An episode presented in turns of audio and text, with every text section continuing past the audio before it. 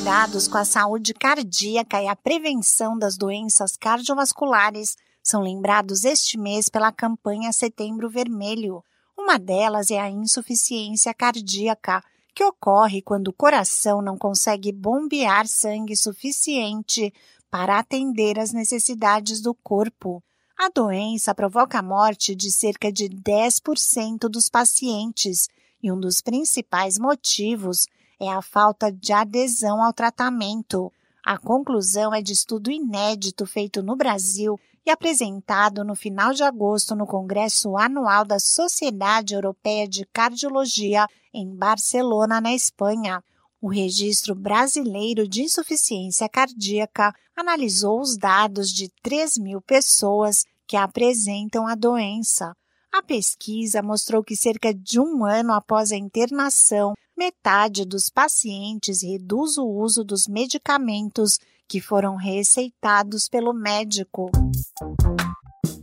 Olá, eu sou a Sig Aikmaier e no Saúde e Bem-Estar de hoje converso com o cardiologista Alexandre Soeiro sobre insuficiência cardíaca. O médico explica o que pode provocar a doença. A causa mais comum da insuficiência cardíaca no nosso meio é o infarto. Então, os pacientes que sofrem infarto perdem força do coração porque parte do músculo é, é degenerado e acaba evoluindo com insuficiência cardíaca. Não é a única causa, as doenças de valva, as doenças congênitas, muitas vezes a miocardite, que é a inflamação do músculo cardíaco, formas que são ah, hereditárias, mas que são desconhecidas, também tem correlação.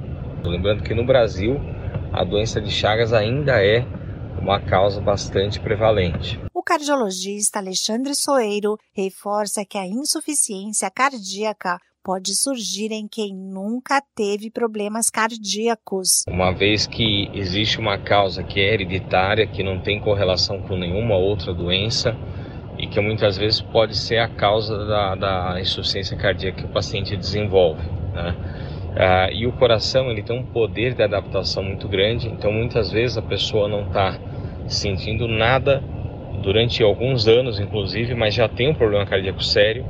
E quando ela começa a sentir, ela já está numa fase muito avançada. Então é possível que o paciente tenha assim, insuficiência cardíaca, não saiba que tenha ou desenvolva mesmo sem ter nenhuma outra doença que ele conheça associada. O sintoma mais comum da insuficiência cardíaca é a falta de ar e o tratamento da doença deve ser acompanhado de perto pelo especialista. É um paciente que precisa de um acompanhamento multidisciplinar, nutricionista, farmacêutico, enfermeira, fisioterapeuta, ele precisa ter reabilitação física, ele precisa ter controle da alimentação, a não abusar na ingesta de água e sal.